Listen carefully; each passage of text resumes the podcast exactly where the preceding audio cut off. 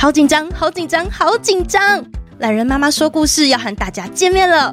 八月十五日到二十日，在台湾文学基地会有一系列的亲子共创课程，透过光影变化与感官统合，现场重新演绎关于性教育、生死议题、情绪辨识等等的原创故事。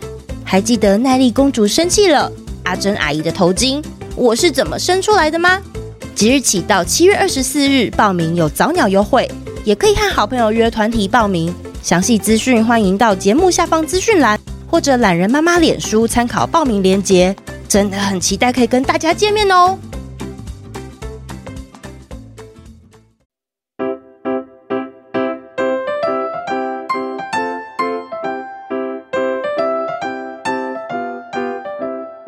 ！Welcome to Oli Mama School，欢迎来到懒人妈妈说故事。大家好，我是懒人妈妈 Samantha，我是懒人妞妞姐姐。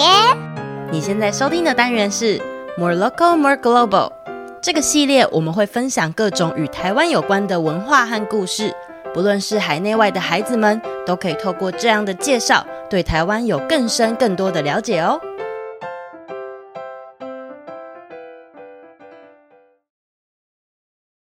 妞，你最喜欢吃的东西有什么啊？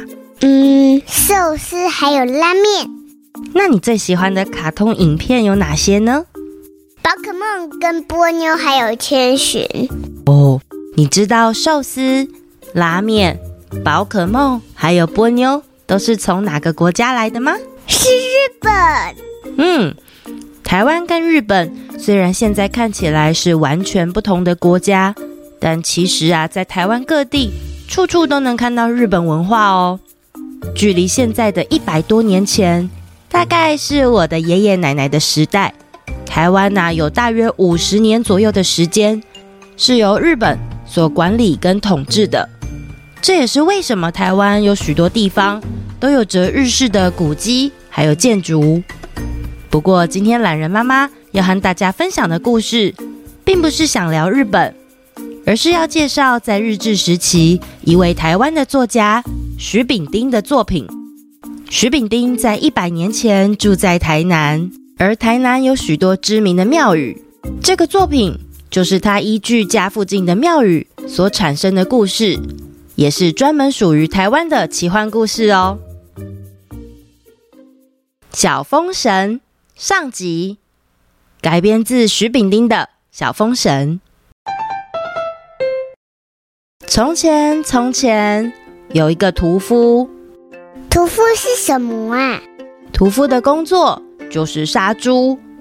他杀了很多的猪，于是他在过世之前啊，觉得对猪真是太抱歉了，非常的懊悔。于是呢，死后的他游魂飞上了天，就到了南天门前。到了南天门。在门口的守卫，刚好啊，就是当年陪同唐三藏一起去西方取经的猪八戒。这个猪八戒看到屠夫，特别生气。好啊，你这个杀猪的坏屠夫，我们猪都被你欺负。哇！于是屠夫被猪八戒打得鼻青脸肿。还好南天门的土地公看见了，赶快把他带到玉皇大帝的面前。玉皇大帝听了土地公说了事情的经过之后，想了一想，他告诉屠夫：“好屠夫，我看你也是知错能改。这样吧，我就封你为玄天小上帝，你能在人间享受香火。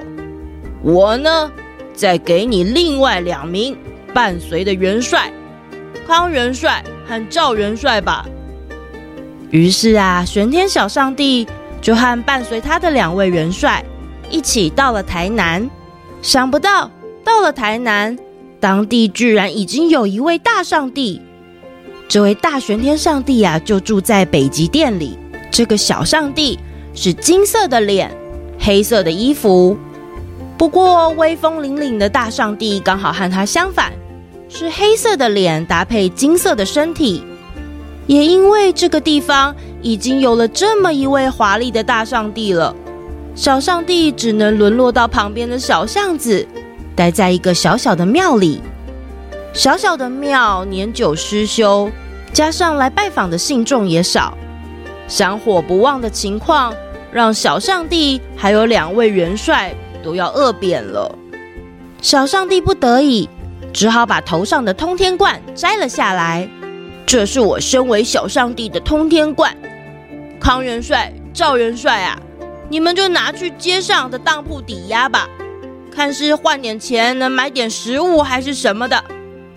两名元帅接到指令之后啊，顺利的在当铺换到了五百元。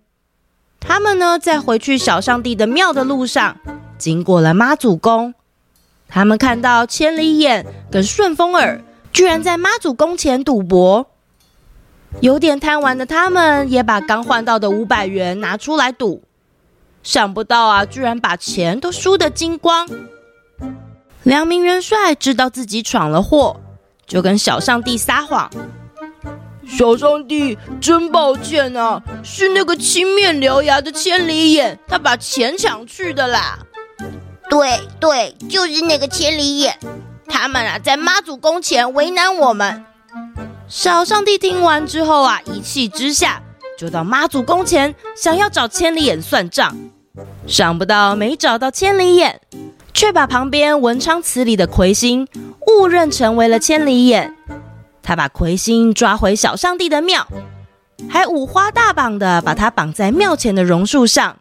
经过的每个人都看到了这样的情况，这可不好。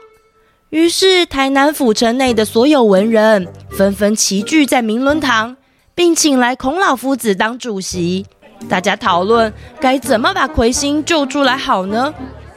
我觉得应该要好好的跟小上帝谈一谈吧。谈哪有用啊？直接去攻击他们比较快啦。要是直接攻击。会不会有反效果啊？什么都怕的话，怎么可以救得出魁星？众人们你一言我一语的争论不休。这时候，孔子提议了：“我看要和要战的意见各持一半，不如我去拜访一下武圣吧，让他来当和事佬，或许有点帮助。”在场所有文人听了都觉得。哎呀，孔子提出的真是最好的解决方法了，他们也就纷纷的退去。武圣，也就是大家所知道的关羽。这天，孔子特别到了大关帝庙拜访关羽，请他前去拯救魁星。关羽向来最重义气，朋友有难他一定帮忙，想都不想的就接下了任务。他立刻骑上他的赤兔马，前往小上帝庙。到了小上帝庙，看到被吊在树上的魁星被饿得骨瘦如柴，赶紧和小上帝解释：“小上帝啊，这人可不是千里眼呐，你绑错人了。”小上帝一听，虽然心里明白是自己的错，可是人都绑错了好几天，现在就把他放下来也于事无补，他只好将错就错地跟关羽说。我从上任这个工作以来，不但没有薪水可以领，连我住的庙都这么糟糕，还得让我把通天冠当掉。难道我的银子就这样放水流了吗？我既然抓了人，就没有随便放掉的道理。哇，这个小上帝真是强词夺理呀！武圣关羽一听，气得脸都涨红了，把赤兔马换来，转头就直接离开小上帝庙。跟你这样的人，我说也是白说。在小上帝把关羽气走之后，那天夜里，突然有一阵浓烟笼罩着小上帝庙。通常在夜里都会有神明轮流出来巡逻。那天刚好轮到了托塔天王李靖，李靖还来不及回避，就被这一阵浓烟毒气熏得晕头转向，倒地不起。原来这股毒气是龟灵圣母用浑元锤所施展的法术，目的就是为了要救出魁星。隔天早上，小上帝发现大事不好了，夜里巡逻的李天王居然昏倒在地，而吊在树上的魁星也被救走。小上帝担心李天王中毒的情况，立刻命令康元帅还有赵元帅。去星济宫找吴真人来求药方解毒。两位元帅立刻前往星济宫，看见来庙里面治病的人还真不少，许多人烧香膜拜，口中还念念有词。而且啊，大家还从签筒里面摇出竹签，循着竹签上面的号码去索取药方。两位元帅看到大家生病不找医生治病，却是求签取药，觉得真是太荒唐了。虽然如此，元帅们既然受了小上帝的命令，还是必须依照指示烧香求签。在祷告的时候，这个吴真人告诉他们。必须要去药王庙求西药方，才能迅速的解李天王的毒。于是，两位元帅又立刻去求了西药方，并且赶紧回到小上帝庙，把药喂入了李靖口中，这才让中毒的李靖恢复健康。先前提到的龟灵圣母，她使用浑元锤放出毒雾。笼罩了整个小上帝庙，并且成功的救出了魁星。这件事啊，让巡逻的李天王无辜受罪。小上帝因为魁星被救走，相当不服气。他上了天庭，找李天王的儿子告状。李天王有一个年轻、好胜有顽皮的儿子，叫做李哪吒。李哪吒立刻驾着他的风火轮。决定下凡间来找龟灵圣母算账，想不到一抵达凡间，就看到繁荣的台南市，不管男女老少，每个人都会骑两个轮子的脚踏车。李哪吒一直以为他的师父传授给他的风火轮是独一无二的秘技，想不到却是人人都有的法力，这可把他吓得跑回天庭找他的师兄雷震子帮忙。雷震子听到他向来法力无边的师弟，居然会被吓到跑回天庭，很是讶异。他立刻张开他的风雷双翼，一路飞飞飞，飞到了大北门的上空，刚好遇到了美国的飞行家史密斯，正在台南举行飞行表演。飞机在云朵中忽上忽下的穿梭着，不时还使出了特技。雷震子看到飞机，心想：这样的庞然大物居然也能飞，难怪师弟会被吓走啊！但是我可是大名鼎鼎的雷震子哎，怎么可以输？于是啊，他又努力地拍动双翼，想要追上飞机。可是越追，距离越远，搞得自己气喘吁吁的，越飞越生气，越想越不对。仔细想想。我来凡间是要来帮忙哪吒的，怎么会在这边追飞机呢？才想到一半，一个不注意，居然被转过来第二圈的飞机机翼打到身体，拍落到地上。一打到地上，气喘吁吁的他发出了轰隆隆的怒气。这一声又一声的怒气，把围观的众人都吓傻了。大家纷纷请求他别生气了。我们尊称你一声雷公，您就别气了吧。雷震子挥起他的黄金棍，也不想和围观的民众计较，直接飞到妈祖宫前，要他们把龟灵圣母交出来。路边刚好站着一群出来郊游赏花的学生，当中有一位喜欢画画的女学生纷纷把雷震子的样子速写了下来。从此，大家看到雷公的样子。就是尖尖的嘴，还有两个翅膀，有点像老鹰的样子。龟灵圣母听到了雷震子的召唤，戴上了他的绿头巾，穿着深色的道袍，腰间还绑着水火腰带，背后插了浑元锤，手上呢则持了一根拂尘。他向雷公指了三下，地上便起了一道乌云，腾到空中。雷震子看到这样的情景，也立刻变身，全身穿上了金色的虎皮长袄，打着光脚，披着头发，手持黄金棍，还不停的甩动着。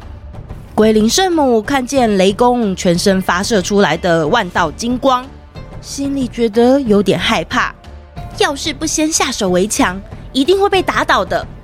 于是啊，他立刻的举起拂尘，就要往雷公打去。雷公看到龟灵圣母动作这么快，连忙先挡下。在这里打，怕是会影响到世间的人，不如我们移动到大门外的山顶吧。龟灵圣母一听，心里想：这样刚好，我呢可以来派我的手下们帮忙，有臭龟、屁龟、粗皮龟、水晶龟、杰尼龟。哦，没有杰尼龟。总之，一共来了九只龟手下，纷纷的埋伏在山脚下。都安排好之后，龟灵圣母就前往了南门外的山顶。